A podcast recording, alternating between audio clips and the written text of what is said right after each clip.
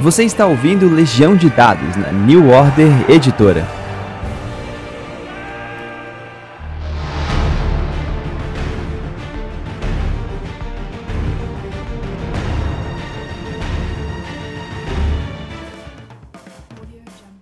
Saudações narradores e jogadores, meu nome é Pedro Borges e esta é a Legião de Dados. Cara, hoje é um episódio muito especial porque trata de um dos melhores RPGs na minha opinião. É, eu joguei a segunda, eu joguei a terceira e eu queria na verdade chamar alguém que eu sentisse que também era apaixonado por Vampire, porque aqui a gente falar um pouco sobre terminologia, mas acima de tudo é uma declaração de amor a esse sistema de jogo e por isso eu chamei a Ariana Hirsch, que é ilustradora. Bom, Ariana, como é que você tá? Olá! Plebeus.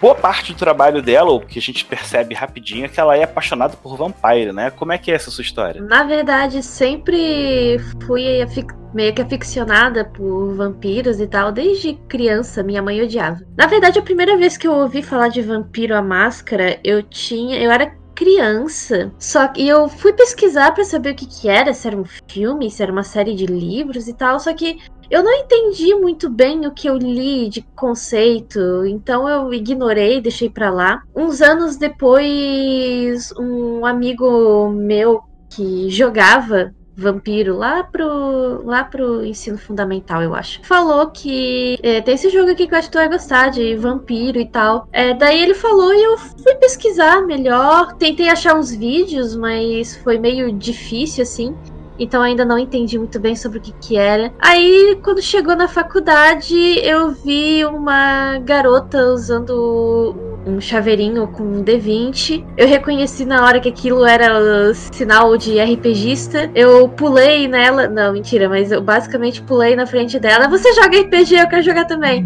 Hoje ela é minha melhor amiga. Beijos, Ana. Legal, muito legal. Quais, quais edições você já jogou?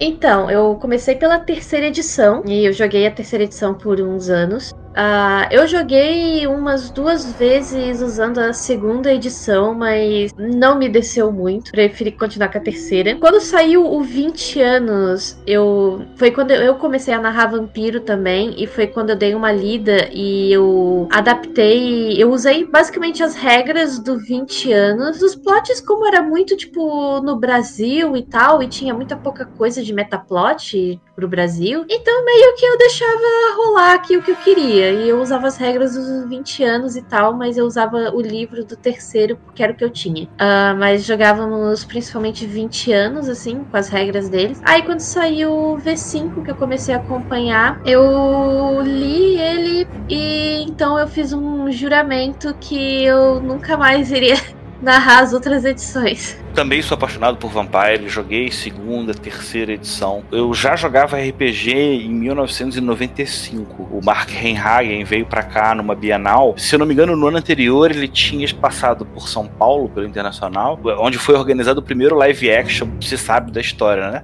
E quando o, o, Mark Reinhagen veio para cá, ele é muito doido. Ele saiu com a molecada de 19, 20 anos, que eram lá os fãs. Ele saiu pra, pra, pra beber, pra zoar, e ele, porra, foi sempre muito simpático.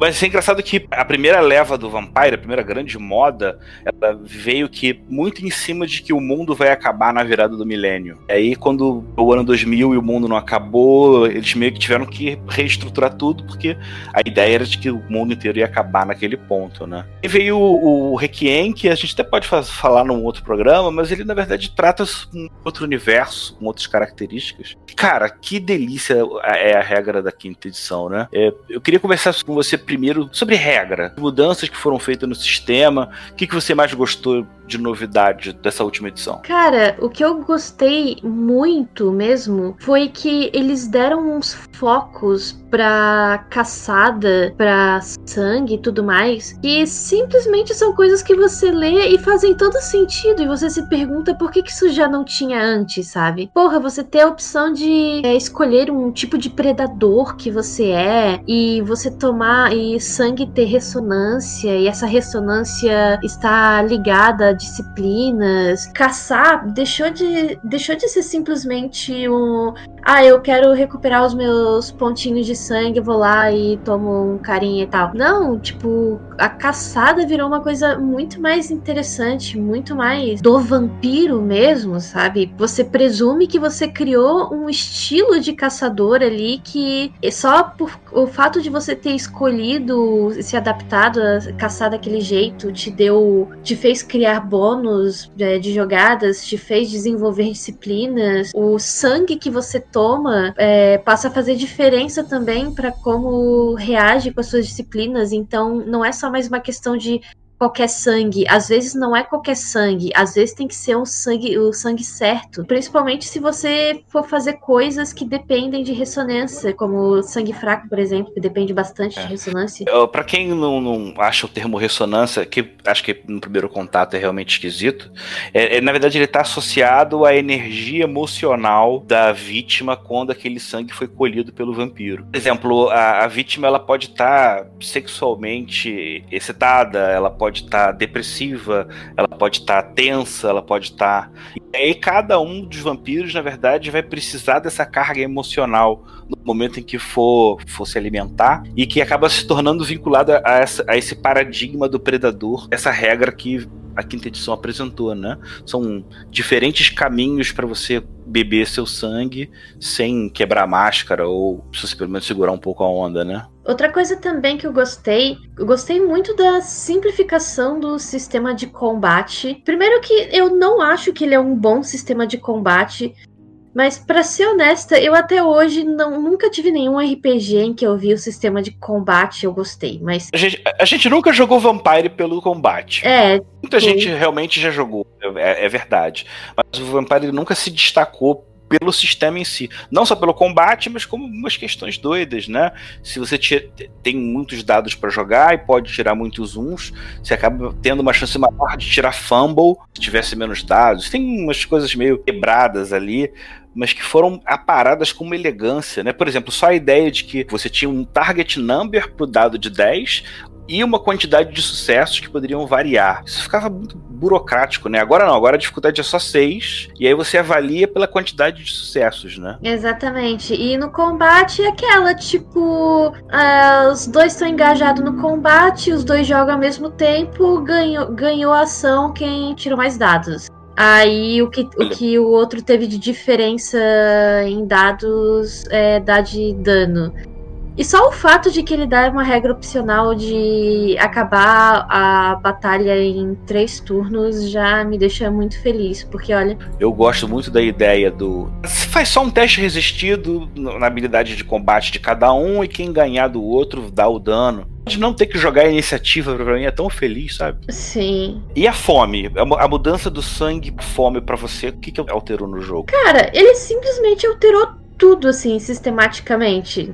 Porque, por mais que tivesse a questão interpretativa, antes os pontos de sangue meio que. Tipo, eu nunca me preocupava com minha fome, a não ser que eu tivesse, tipo, com. com enquanto eu tivesse, tipo, cinco bolinhas preenchidas de sangue, eu sempre tava ok, porque ele meio que só começa a te dar problema abaixo disso. Uh, então, tipo, meio que era muito como um reservatório, sabe? Que você deixava é, cheio. Só um recurso, né? É, só um recurso. E se você simplesmente comprava a geração, que como antecedente, né, era barato, você simplesmente só ia ganhava ainda mais quadradinhos ali para usar isso aí. Tipo, claro que tem uma questão narrativa por trás, mas eu acho que é muito importante quando a, quando a mecânica do jogo suporta essa narrativa. E a questão da fome é que ela acaba sendo de fato um risco que você toma, assim, porque ela tá ali, sabe? E você vai usar disciplina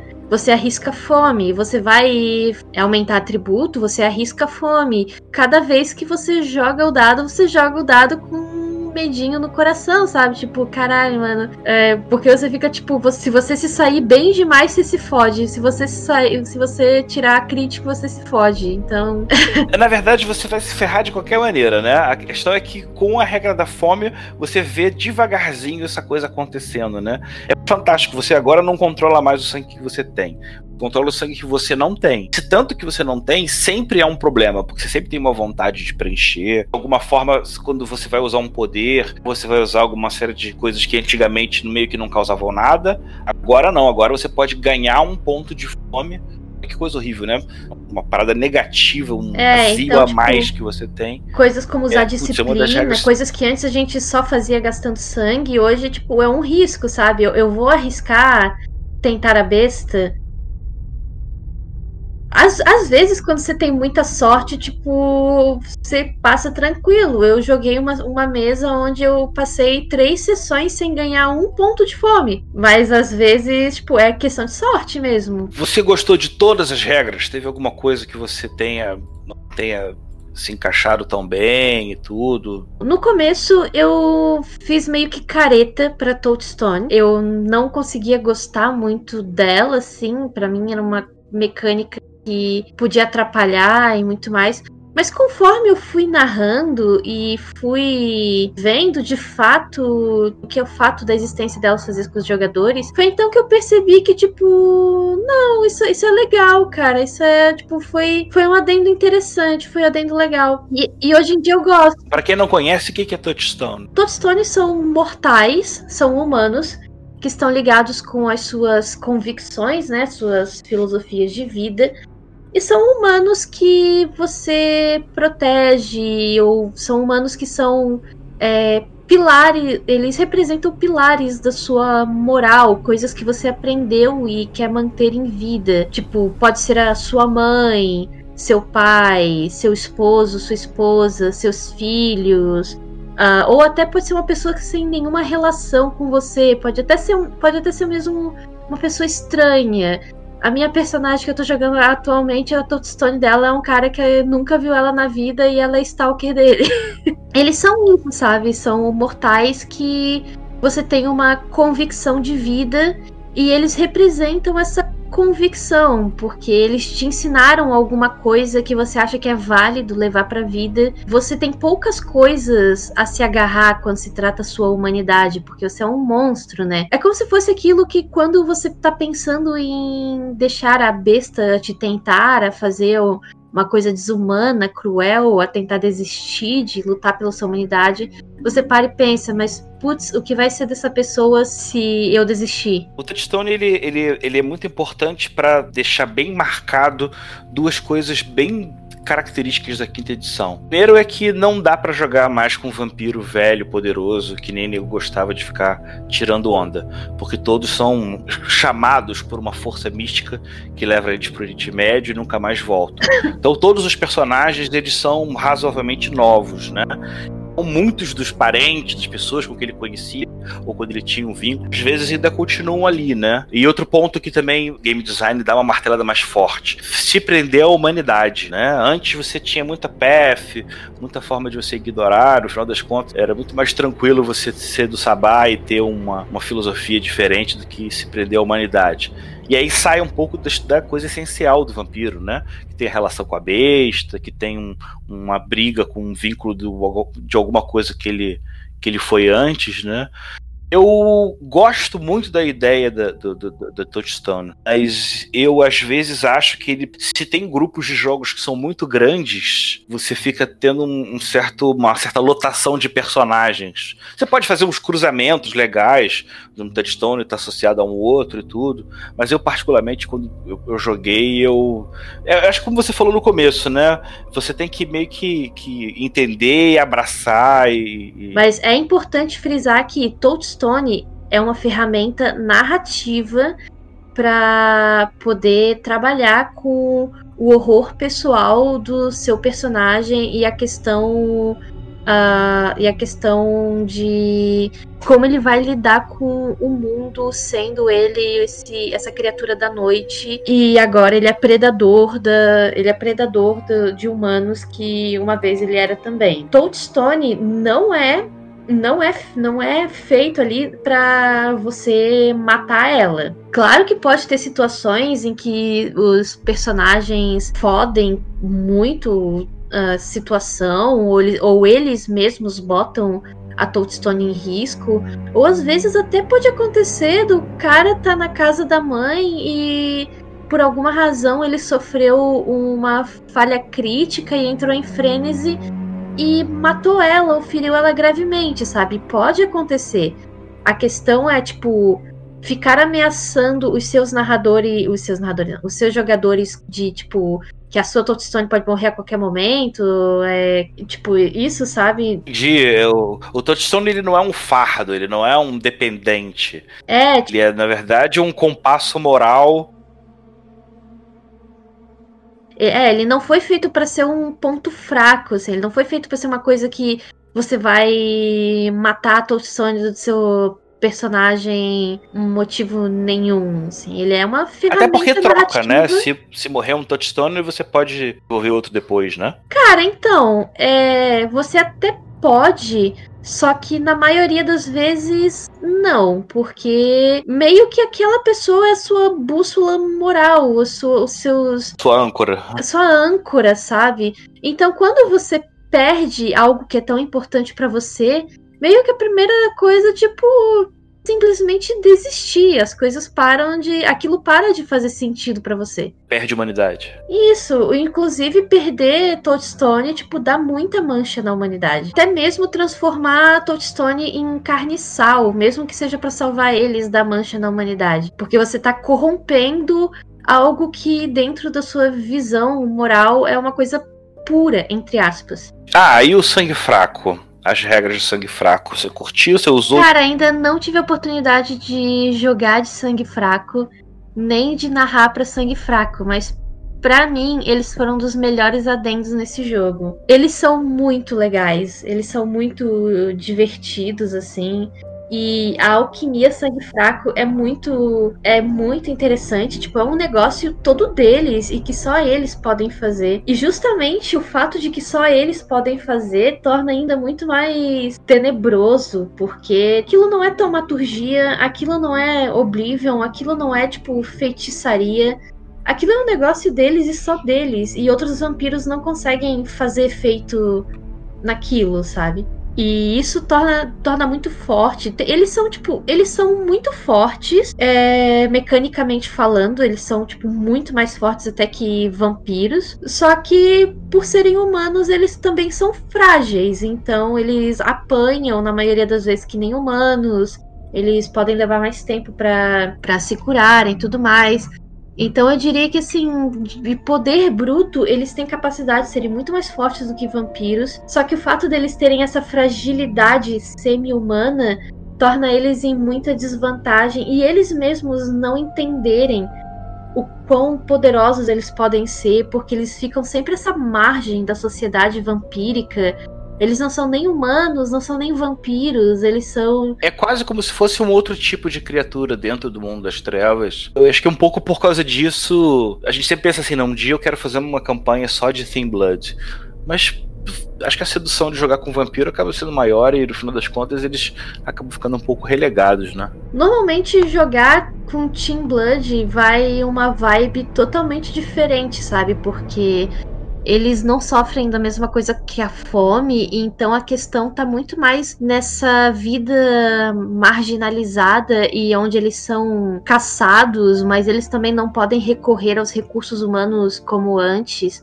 Mas ainda Você fala você fala com uma poesia muito legal, mas ele tem uma carta bizarra que é, ele é mais fraco na regra. O jogador, isso acaba sendo um elemento meio que definidor, não? é, é, o, o, sangue fraco, ele é, ele é mais fraco na regra.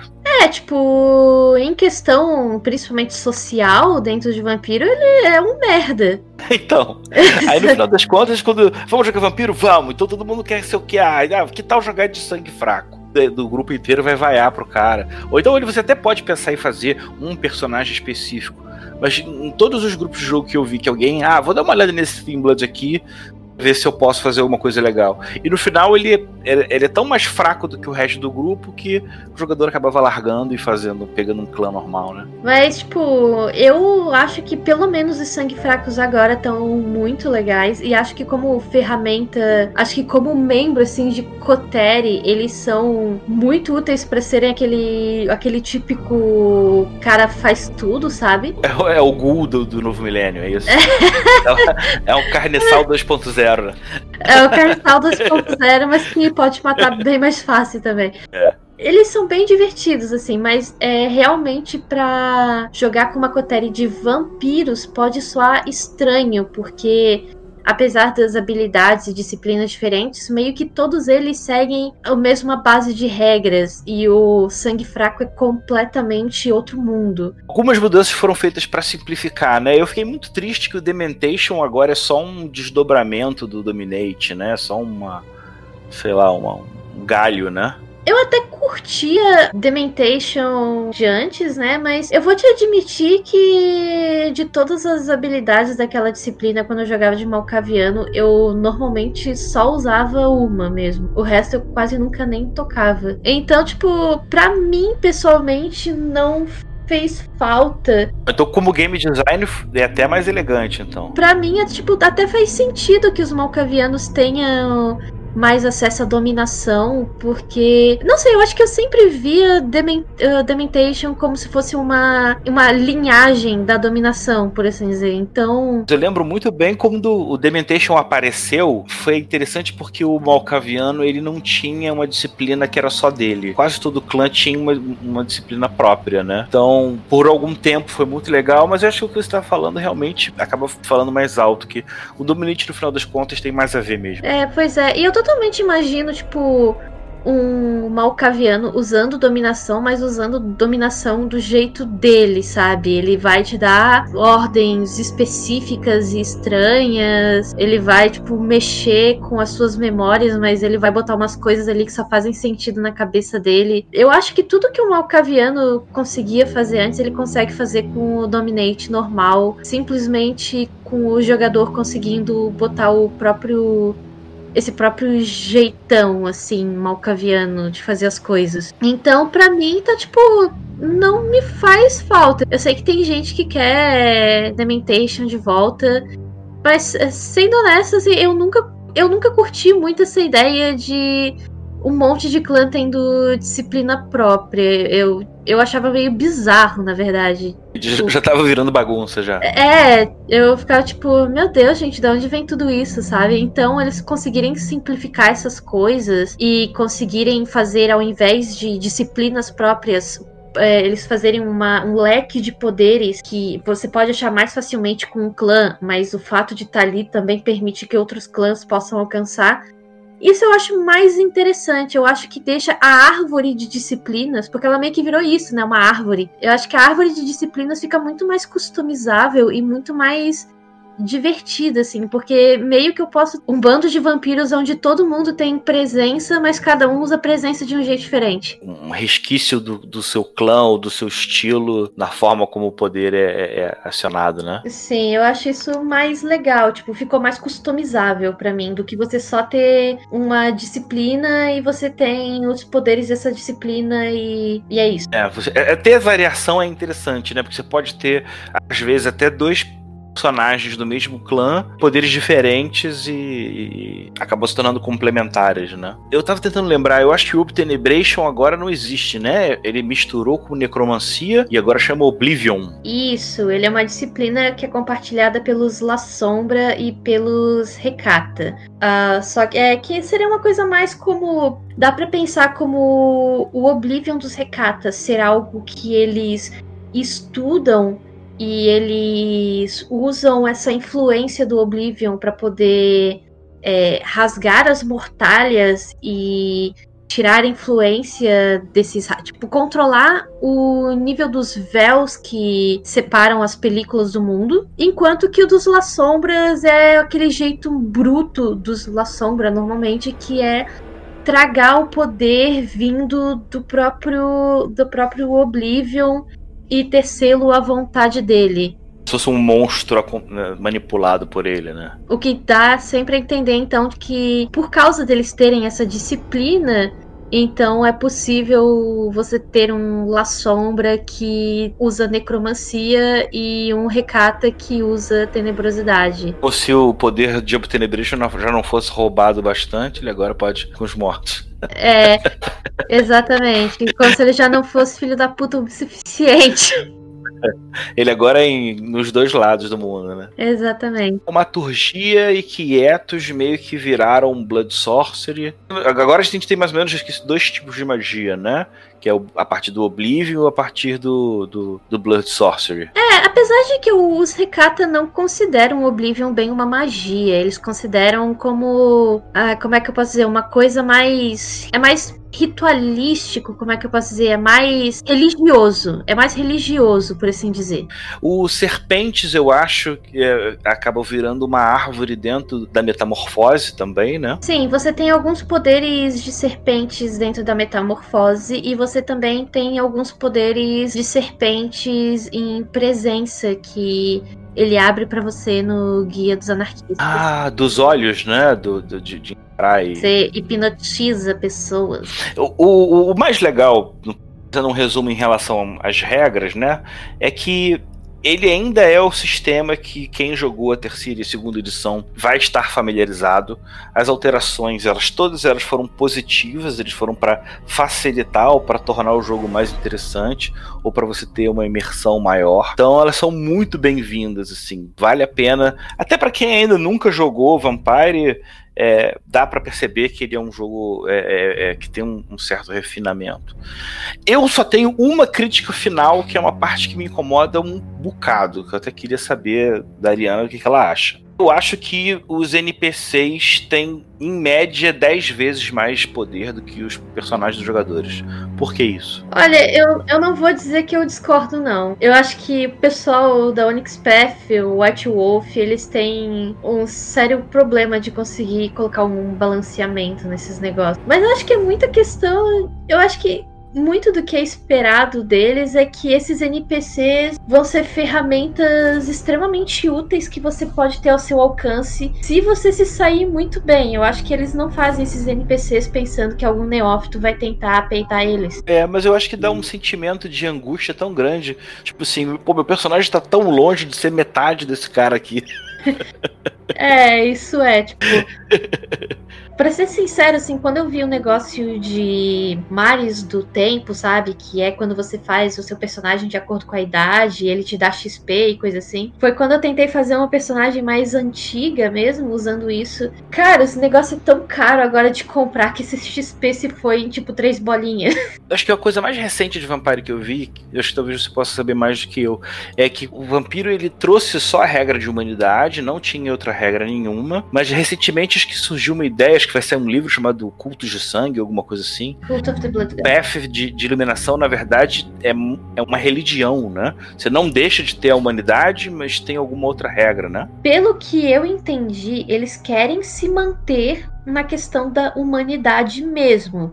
Então, se certos jogadores estavam esperando poder trocar a humanidade por trilhas, eu acho que sinto muito, mas pelo que tudo indica, a humanidade veio para ficar mesmo. Uh, porque eles querem realmente focar nessa questão da degradação, sabe? Você contra a besta. E em questão ao Cult of the Blood Gods, ele te dá uns cultos, umas religiões de vampiros. É como se fosse tipo as convicções daquela religião. Se você quer fazer parte daquele culto, daquela religião, é como se fosse tipo os mandamentos por assim dizer, deles. As questões morais deles como grupo religioso. Que andam em paralelo com a humanidade. Exatamente. E alguns deles são um pouco mais distantes da humanidade. Alguns são mais conjuntos à humanidade em si. Então, tipo, como que você vai fazer para conciliar a sua perca de humanidade com, por exemplo, Bahares? Bahares é um culto onde o pessoal é sangue no olho e muito violento. Violência faz, faz parte de todo o culto deles e tudo mais. E eles têm algumas convicções, assim, essas tenets deles, que são não exatamente o que se espera que um vampiro faça para manter a sua humanidade. Como você vai conciliar isso vai da sua própria forma, mas no geral a ideia disso é que sejam esses é, caminhos que você pode usar que podem dar uma segurada com relação à sua humanidade, mas dependendo, mas ele também ao mesmo tempo vai meio que fazendo sua mente se perder naquilo, sabe? Você vai ficar num desbalanço em algum momento entre o que você acredita que é certo e o que a besta quer que você faça. Porque certas coisas você pode dar todas as desculpas do mundo de que é justificado, de que é certo, de que você fez aquilo por um bem maior. No final das contas, você só tá fazendo o que a besta quer que você faça. E não é como se você pudesse argumentar contra ela, sabe? É, é isso e deu. É feito para justamente ser uma questão moral ali que você pode usar. Que leva a um ponto interessante já pra gente começar a migrar das regras pro, pro metaplot, né? Uma decisão inicial da quinta edição foi deixar o Sabá de lado para poder ater o jogo mais na questão da camarilla, da humanidade, que a gente já comentou aqui, que é uma, uma parte vital. Então você tem uma substituição da briga Camarilla Sabá por Camarilla anarquista. No final das contas, são dois grupos que ainda têm uma relação com a humanidade, não são aquela coisa louca de pesadelo de filme de terror. Sabá era, justamente para fazer com que o jogo seja mais, mais horror pessoal, né, e menos matança desenfreada, né? Então, a questão, tipo, de tirar o sabá foi uma coisa que até hoje o pessoal não se conforma muito. Teve um pessoal que fez umas adaptações aí, tentou criar umas adaptações de trilhas, adaptações de Tsimise, que não saiu ainda, por exemplo, ou como que seria o Sabá. É, no geral, a ideia do Vampiro Quinta Edição é trazer de volta muitas coisas da primeira edição. Entre elas, essa questão de o foco estar em vampiros jovens, que conforme foi vindo mais edições, começou a sair vampiro de 200 anos da moita. O foco na humanidade e na questão de horror pessoal vindo dessa, dessa balança entre o monstro e o humano. E trazer o Sabá como aquele bicho papão, aquela coisa que é, todo mundo ouve falar, mas ninguém sabe muito bem o que, que é, como é que funciona, o que estão fazendo, quais são os seus planos. É, Sabá meio que saiu de cena mesmo. Estão dizendo até hoje que eles vão produzir o livro do Sabá, é, mas até agora não teve oficialmente nenhuma, nenhuma estimativa, nada do tipo. É, não se sabe de ninguém escrevendo sobre esse livro. Em teoria, estão todos no Oriente Médio lutando na guerrena, né? Sim, inclusive, eu. Né, isso é. Isso é, tipo, não é oficial, tá, gente? Isso é, tipo, meu, porque para mim faz sentido. Inclusive, para mim, tipo, eu acho né? Eu acho que o Sabá, quando voltar, ou pelo menos os meus jogos são assim, que o inimigo, inimigo deles já não é mais Camarilla. Agora eles estão se tretando é com a Xirra. A Xirra. São os vampiros é, é, islâmicos, né? É a seita principal que rege os vampiros dos estados islâmicos e tal. O que para mim faz muito um sentido narrativo, porque todo o negócio que eles estão dizendo que o Sabá foi fazer para lá é fazer uma cruzada, a cruzada do Sabá.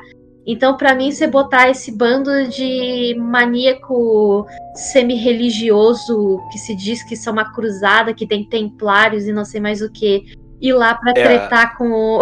ir lá para tretar no Oriente Médio, para mim a Shira vira a Ordem dos Assassinos.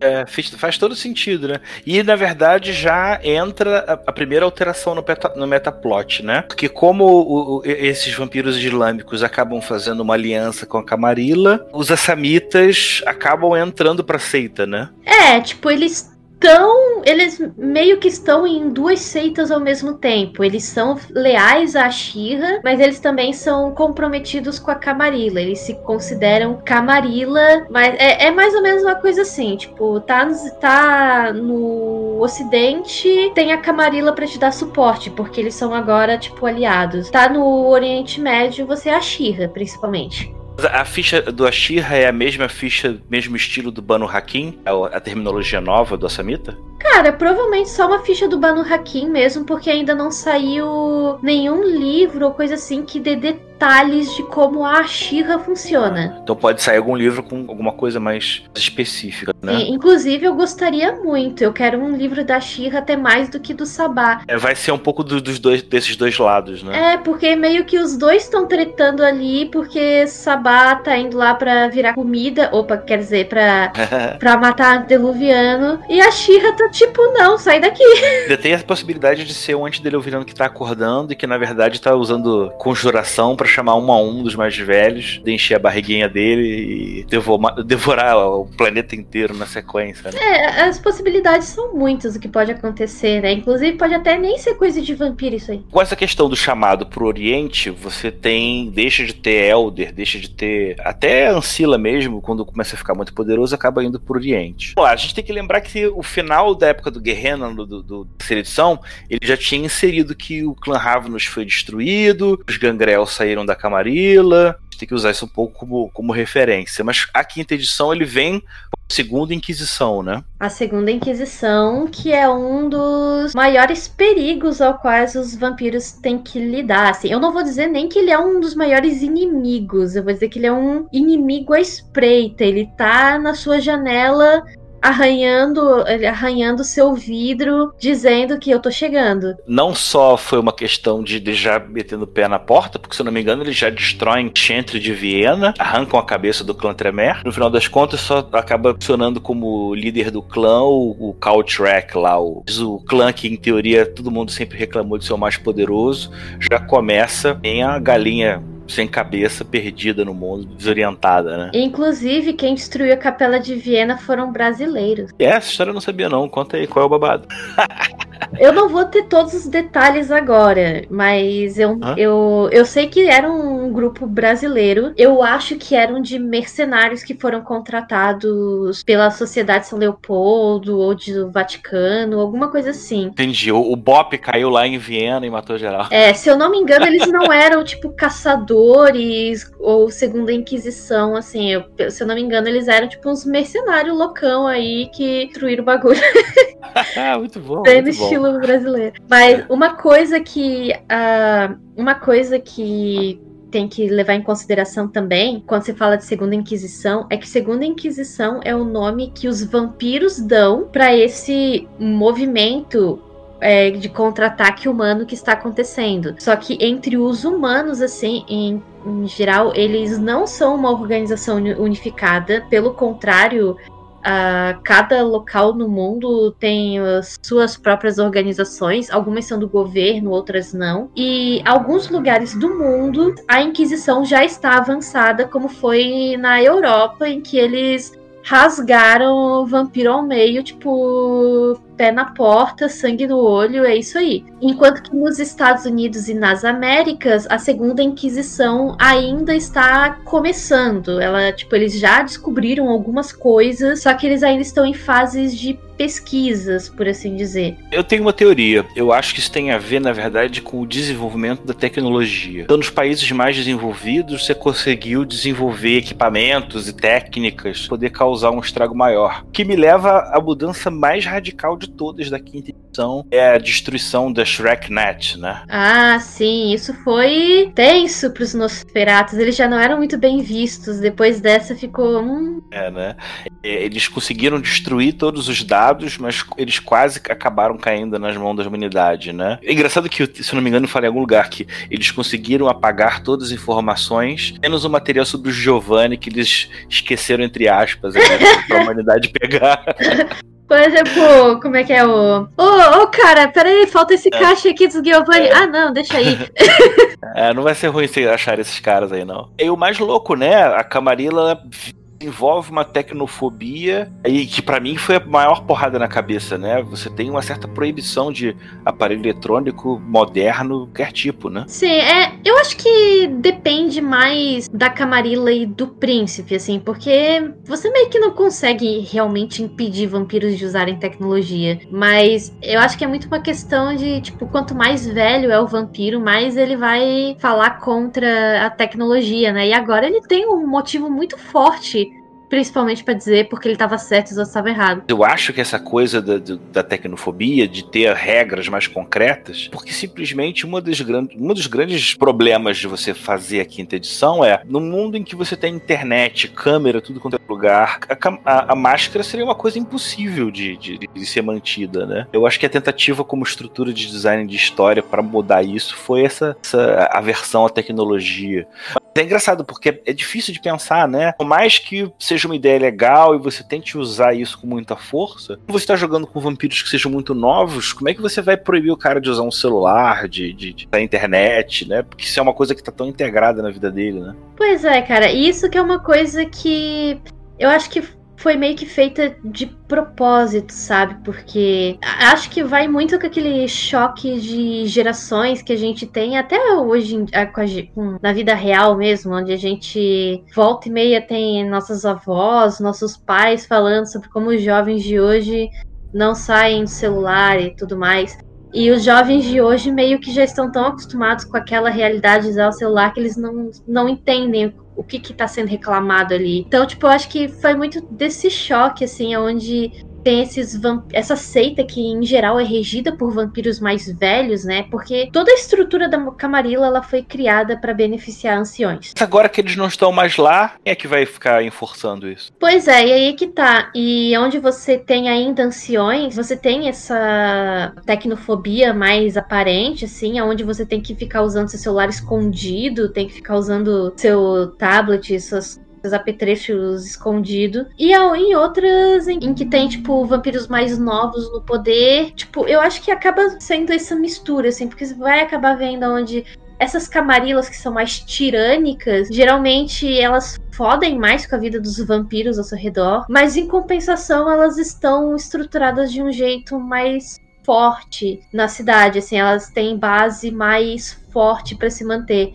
Enquanto que outras camarilas que são assim um pouco mais soltas, geralmente regidas por vampiros mais jovens, você tem os vampiros tendo mais essa liberdade, podendo ter um pouco mais de tranquilidade, fazer as coisas, mas normalmente elas estão sempre em, em perigo ou sempre sendo ameaçadas por alguma coisa, assim. Então meio que vai sempre desses dois lados, sabe? Ser uma estabilidade tirânica ou uma liberdade instável, em que é um também que é uma coisa tipo que você vê muito nos jogos de anarquistas, assim, qual é o preço da liberdade? Você pode fazer o que você quiser, mas e aí, tipo, a que condições, sabe? Mas cara, a gente não conseguiu, na verdade, nem raspar a superfície, né? Tem Setita que agora vira ministério, tem Lazombra que por causa de briga interna entra na Camarilla.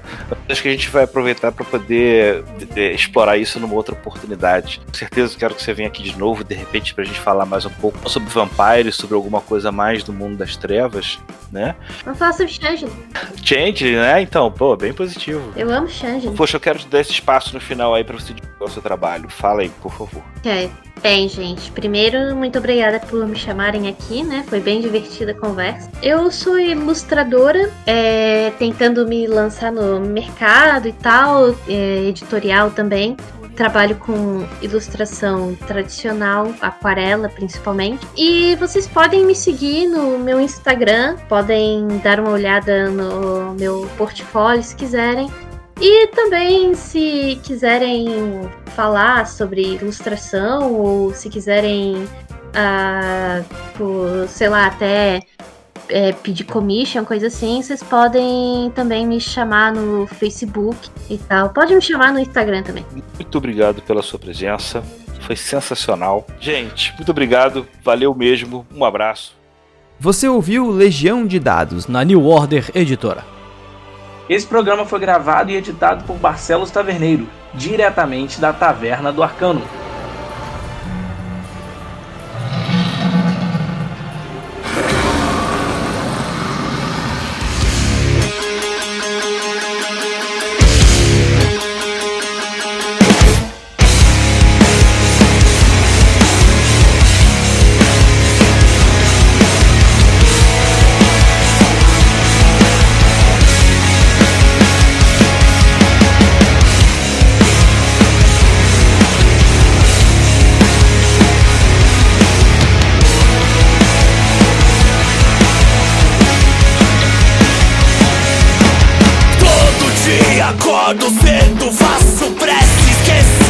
persigo a pressa.